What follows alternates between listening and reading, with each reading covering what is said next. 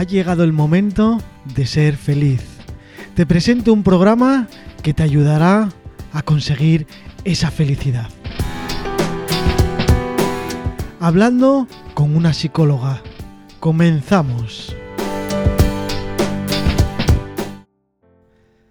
Hola Gema, muchísimas gracias por ser parte de un gran proyecto, este de Onda Pro Radio. Hoy comienza una parte de una serie muy interesante de psicología. Eh, cuéntanos algo, Gema. ¿Quién eres? Hola, ¿qué tal? Bueno, estoy encantada de estar aquí participando, bueno, pues de este proyecto que inicia y bueno, yo soy Gema, soy psicóloga, psicoterapeuta humanista y educadora infantil. Y estoy especializada sobre todo en educación emocional y pedagogías activas y bueno, y en ese acompañamiento respetuoso a la infancia. Y estoy emocionada de, estar aquí para, para, bueno, para hablar de diferentes temas de, sobre educación emocional, sobre emociones. Bueno, luego iremos contando un poquito más. Y, bueno, pues encantada de estar aquí, de contaros todo lo que esté dentro de mis posibilidades. Sí, yo creo que va a ser un programa casi perfecto para la ayuda en psicología a nuestros oyentes. Bueno, y a quien después lo vea en diferido o lo escuche en diferido. Efectivamente, ¿no? Va a estar ahí para que, bueno, pues si no nos cuadra bien esos horarios que estamos en esta, en esta vida, ¿no? Con tanto movimiento de tiempos, bueno, pues que podamos encontrar y elegir también nuestro tiempo y espacio para escuchar este programa en, cuando nos cuadre mejor. Sí, luego al final del programa eh, diremos un número de WhatsApp para que podáis interactuar con nosotros y bueno, pues eh, comentar, sugerir, hacer preguntas, dudas y Gemma la responderá pues encantada. Sí, efectivamente, ¿no? El poder abrir este, este programa con este espacio y que lo construyamos entre todos y todas, ¿no? Que, que sea construido por nuestros intereses en, en, la psicología, ¿no? En el campo de la psicología a todos y todas nos interesa, ¿no? Porque, bueno, la psicología hace parte del ser humano íntegramente, sobre todo desde mi punto de vista y desde la aportación de la psicología humanista, es donde yo me he especializado y, bueno, pues que quede abierto a todos y todas para participar y construir juntos. Eso es, haremos ver que es muy importante la psicología en nuestra vida porque hace que podamos ser un poco más felices en las mismas circunstancias. Efectivamente. Bueno, pues cuéntanos un poco cuál es tu formación y por qué elegiste la psicología, Gema. Bueno, yo en verdad eh, ya en el instituto cuando era adolescente y entré en primero de bachillerato, ¿no? Descubrí la filosofía y, bueno, me encantó, me encantó, la verdad que fue así como mi primer amor, por así decirlo, ¿no? Y, bueno, mi intención era estudiar eh, filosofía, perdón, pero bueno, cuando se lo dije a mi profesor, ¿no? Con esa adolescencia, con, ese, con esa ilusión, eh, me dijo mi profesor de filosofía que, no, que la filosofía no tenía futuro, que eligiera otra cosa. Y bueno, pues en esa adolescencia que te estás construyendo, eh, bueno, pues yo hice de su creencia la mía y busqué otra cosa y bueno, pues eh, algo así que se pareciese, ¿no? Desde ese conocimiento del ser humano, ¿no? Que es a mí lo que más me llama, el conocer al ser humano, ¿no? Y, y esa otra aportación que tiene la psicología de ayudar, ¿no? A los otros, bueno, pues vi que era la combinación perfecta y por eso elegí psicología. ¿Y ha cambiado tu vida desde que eres psicóloga? Sí, ha cambiado bastante. Bueno, he de decir que yo sigo queriendo estudiar filosofía porque, bueno, después de, ya ser, de haber pasado estos años, ¿no? Y haber visto que era una creencia del profesor y no mía, y que yo sigo sintiendo esa pulsión, digamos, ¿no? De, de querer. Entonces, bueno, la tengo ahí, es como mi carrera pendiente que la haré, bueno, pues como estas personas que con 50 años empiezan a estudiar una carrera que siempre han querido, bueno, pues yo lo tengo ahí como un proyecto de vida más también. Sí, porque además, oye, podemos estudiar siempre. De hecho, yo creo, bueno, supongo que tú también seguimos estudiando día a día porque tenemos que estar eso. Efectivamente, sí, sí, sí, sí. Además es algo ya casi como, como de ocio, ¿no? O sea, yo ya no lo veo como un trabajo, sino, o sea, como disfruto tanto descubriendo diferentes cosas y leyendo, ¿no? Bueno, pues para mí ya es como ocio, ¿no? Me gusta mucho, la verdad. Claro, genial. Eh, ¿Qué es la psicología humanista? Bueno, pues eh, la psicología humanista nace un poco eh, entre, digamos, a diferencia de ese conductismo ¿no? Eh, que hay como rama de la psicología y ese psicoanálisis también, ¿no? que mucha gente, bueno, yo creo que todo el mundo conoce a Freud y al psicoanálisis y todo. ¿no? Bueno, pues la psicología humanista nace como esa tercera fuerza ¿no? que la llamó Maslow, que es el de la pirámide ¿no? de las necesidades humanas que se ve en muchos ámbitos, la verdad, esa pirámide. Y bueno, pues eh, la psicología humanista, digamos que ve al ser humano como un todo, ¿no? Como un todo integral, porque el conductismo ve mucho como la conducta, se enfoca mucho en trabajar con la conducta, el psicoanálisis un poco con ese inconsciente. La psicología humanista abarca al ser humano como un todo, ¿no? O sea, en su ámbito social, en su ámbito personal, entonces, bueno, pues lo abarca como un todo y sobre todo pone énfasis y ese enfoque en la relación terapéutica, ¿no? Que esto es mucho de Carl Rogers, que es un autor de la psicología humanista, que a mí me gusta muchísimo, la verdad, y bueno, él confía en que lo que realmente sana o, hace ese crecimiento personal también es la relación terapéutica que se da entre la persona y el profesional, ¿no? Y es una relación, digamos, bueno, pues como horizontal, ¿no? En ese humano a humano. Eh, esta psicología de la que hablas, humanista, eh, ayuda en un tanto por ciento a llevar mejor una enfermedad, una relación, algo similar. Sí.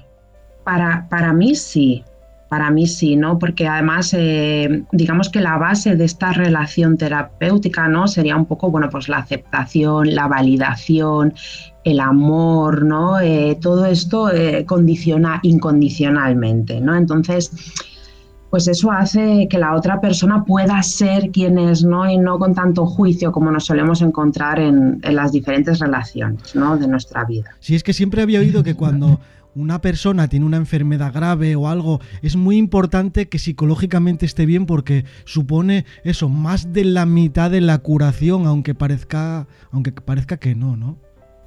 Sí, yo, bueno, confío efectivamente en esa creencia, ¿no? En que, bueno, y en, lo que es lo psicosomático, ¿no? Bueno, porque las emociones también, si las bloqueamos mucho tiempo, ¿no? Las reprimimos mucho, bueno, pues evidentemente puede salir como alguna dolencia, algo, algo físico, ¿no? Yo confío bastante en que, bueno, que la, el mayor porcentaje podría ser así, ¿no? Y siempre se puede buscar y trabajar qué componente psicológico está viendo que a nivel emocional, ¿no? Se puede trabajar en, en estos niveles, ¿no? De, sobre todo desde este enfoque de la psicología humanista, ¿no? Que contempla, digamos, ese todo del ser humano. Eso es, a mí siempre me llamó mucho la atención eso de sonríe, sé feliz, que todo te va a ir mejor. Y es que realmente es así. Sí, efectivamente. Es verdad que, bueno, a nivel de neurotransmisores y todo, ¿no? O sea, el cerebro segrega ciertos neurotransmisores que cuando estamos con esa, en contacto, ¿no? Con esa emoción de, alegría y, bueno, y ese estado de felicidad, digamos. También es verdad, yo trabajo mucho el hecho de que, bueno, que no podemos estar siempre así, ¿no? O sea, que otras emociones son totalmente funcionales, pues como puede ser el miedo, la rabia, la tristeza, y hay que expresarlas, ¿no? Que es lo sano realmente. Eso bueno, ya hablaremos, no quiero adelantar mucho, ya hablaremos Sí, sí. en otros programas más sobre esto. Sí, quería destacar así un poco de todo lo que vamos a hablar y que luego que la psicología es muy importante y no nos damos cuenta de ello hasta que realmente lo vivimos o alguien nos explica cómo hacer las cosas para que nos vayan mejor dentro de la situación que sea. Situación feliz, de rabia, de tristeza, de muerte de un familiar, de, de lo que sea, ¿no? Sí. Que siempre será más llevadero. Efectivamente. Bueno, eh, ¿cuál es tu vinculación con la infancia y, le- y la educación y el acompañamiento respetuoso? Bueno, pues eh, yo cuando, digamos, acabé la carrera y tal, bueno, pues eh, pensé, ¿no? Reflexioné y me vino como esta pregunta, como muy filosófica, porque yo voy siempre, ¿no? Como a plantearme muchas cosas, por eso tengo tanto contacto, digamos, con la filosofía. Y fue eh, que si los niños y las niñas nacen sin ningún problema, digamos, a nivel un poco más mental y tal, ¿no? Bueno, pues con ansiedad, estas cosas eh, bueno, pues eh, en qué momento de la vida se producían esos problemas, ¿no? Y tal, o sea, era un poco esa pregunta hacia cómo se construye la infancia, ¿no? Y era si la construimos de una forma más respetuosa, con ese acompañamiento, ¿no? De validar las emociones, de aceptar a la persona tal y como es, ¿no? Y darle esos recursos desde un inicio de la vida, eh, pues evidentemente tendremos más herramientas, más recursos para no tener tanta ansiedad de adultos o no tener todos esos obstáculos ¿no? que nos encontramos muchas veces y que yo veo en, mis sesiones ¿no? con las personas a las que acompaño, si, digamos, acompañamos de esa forma a la infancia, podemos evitar o por lo menos tener más recursos disponibles para hacer una mejor gestión emocional de, la vida adulta, ¿no? Entonces, por eso eh, empecé a investigar, ¿no? Eh, cómo podemos acompañar a esa infancia de una forma más sana y respetuosa. Y de ahí que fue, ¿no? Bueno, pues ese contacto con todo ese mundo del acompañamiento respetuoso, ¿no? Las pedagogías activas también, y la gestión emocional, la educación emocional ¿no? en la infancia, la importancia que tiene. O sea que realmente tiene muchísima importancia los primeros años de vida para que luego tu futuro sea de una manera o de otro emocionalmente hablando, ¿no? Sí, emocionalmente, de creencias también. No hay una teoría dentro de la psicología humanista, porque dentro de la psicología humanista luego hay como diferentes eh, teorías, ¿no? Que es el análisis transaccional, que a mí me gusta mucho, es muy rico a nivel teórico y bueno, pues habla de que el ser humano tiene tres estados del yo, ¿no? Que esos están compuestos, bueno, por todas estas cosas, ¿no? Que vivimos en la infancia con los padres, esas ideas, ¿no? Esas, esas conductas habituales que hacen, ¿no? Que luego nos las vemos reflejadas de mayor. Bueno, pues todo esto, ¿no? O sea, no solo a nivel emocional, sino también a nivel de creencias, de pensamientos, de actitudes, ¿no? O sea, es un conjunto de muchas cosas que realmente tiene sí, una, una verdadera importancia el poder acompañar de una forma más respetuosa a la infancia. ¿Ves? Ya estamos descubriendo en este primer programa esa importancia tan grande y lo bonito que va a ser eh, nuestra serie de programas que haremos aquí en, en Onda Pro en Radio. Eso es. Eh, Gema, ¿cómo llegaste a las pedagogías activas y a la educación emocional? Bueno, pues un poquito eso, ¿no? Este recorrido fue conectar primero con la infancia, ¿no? Y reflexionar desde ahí cómo poder acompañar a una infancia para que no haya luego esos problemas en la etapa adulta, ¿no? De ansiedad, depresión, estrés. Y a través de ahí, bueno, pues eh, descubrí, digamos, las pedagogías activas en esa búsqueda, ¿no? De, encontrar eh, y bueno, y con la educación emocional, ¿no? Es verdad que a mí siempre, siempre, siempre me ha llamado mucho la atención las emociones, sobre todo porque, bueno, yo me formé en una facultad de psicología donde lo único que veía era el conductismo. Mm. Entonces a mí me faltaba algo, me estaba faltando algo, porque para mí el ser humano no era solo conducta, ¿no? Y, esos cinco años de carrera eh, fueron estímulo-respuesta todo el rato. O sea, todas las asignaturas se enfocaban al ser humano en que éramos estímulo-respuesta. Y a mí me estaba faltando algo y entonces por eso yo creo que esa falta de, de ese conocimiento que me expliquen, ¿no? Las emociones y cómo todo ese nivel emocional que tenemos y con el que funcionamos, pues yo creo que luego me quedó ese vacío y por eso esa búsqueda constante, ¿no? Y esa especialización en educación emocional también, ¿no? Como yo quiero formarme en eso. O sea, esa curiosidad tuvo mucho valor después a, la hora de tu formación. Efectivamente. Hmm. ¿Cómo ha sido tu formación en las escuelas de educación activa? Bueno, pues eh, maravillosa. es la primera palabra que me sale porque ha sido maravillosa. Yo recuerdo la primera que hice fue en, un pueblecito de la Sierra eh, en Madrid. Y yo me acuerdo el día que llegué, el primero, eh, fue una sensación como, como de entrar en un mundo de utopía.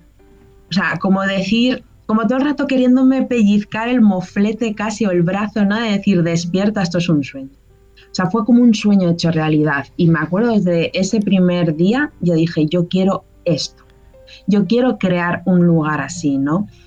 Y bueno, el proyecto con el que estoy ahora, personal y profesional, eh, estoy empezando, entonces, bueno, eh, digamos que ese es el proyecto final, ¿no? Pero me encantaría crear un lugar como una escuela respetuosa, ¿no? Y como un poquito más allá, como una comunidad, ¿no? Donde haya una filosofía, ¿no? De, de respeto, educación emocional, acompañamiento respetuoso y bueno, es un proyecto también de vida que tengo ahí que me encantaría poder hacerlo en un futuro, la verdad.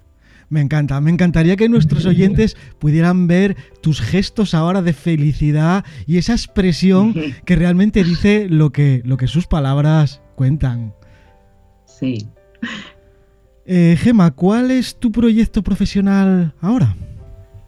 Bueno, pues eh, bueno, se llama Aliendu Psicología y bueno, llevo ya unos años con él, poquito, pero bueno, esto de emprender eh, los primeros años, ¿no? Como que, bueno, que va despacito, ¿no? Pero me gusta que vaya despacito, pero creciendo. Así el progreso que, que lleva, ¿no? Y, bueno, principalmente he querido juntar como esas dos vertientes mías, ¿no? A través de esa educación en la infancia, respetuosa, pedagogías activas, ¿no? Con esa otra formación mía de psicoterapeuta humanista, ¿no? Más a nivel de psicología, entonces hacer como ese proyecto psicoeducativo, ¿no? Tengo sesiones ahora mismo por la situación que estamos viviendo, son todas online entonces tengo sesiones un poco enfocadas en esa psicoterapia humanista, ¿no? A través de ese acompañamiento a personas en su crecimiento personal, con esos obstáculos diarios que podemos tener o bueno, que arrastramos un poquito de, antes, ¿no? Como hemos estado hablando.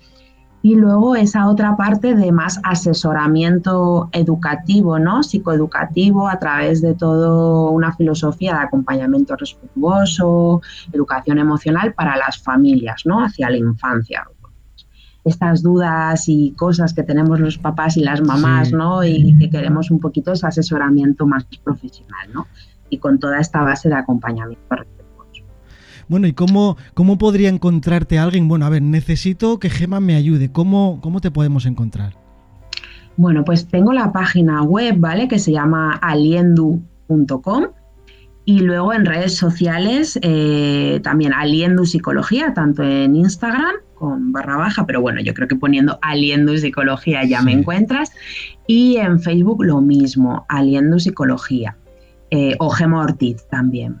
Bueno, de todas maneras, en, los comentarios, en la información de este capítulo, cuando se grabe, eh, irán todos estos datos para que podáis localizarla y bueno, pues poneros en contacto con ella, pues para eso, para, para que os ayuden. Bueno, y para terminar, que esto se pasa muy rápido, Gema.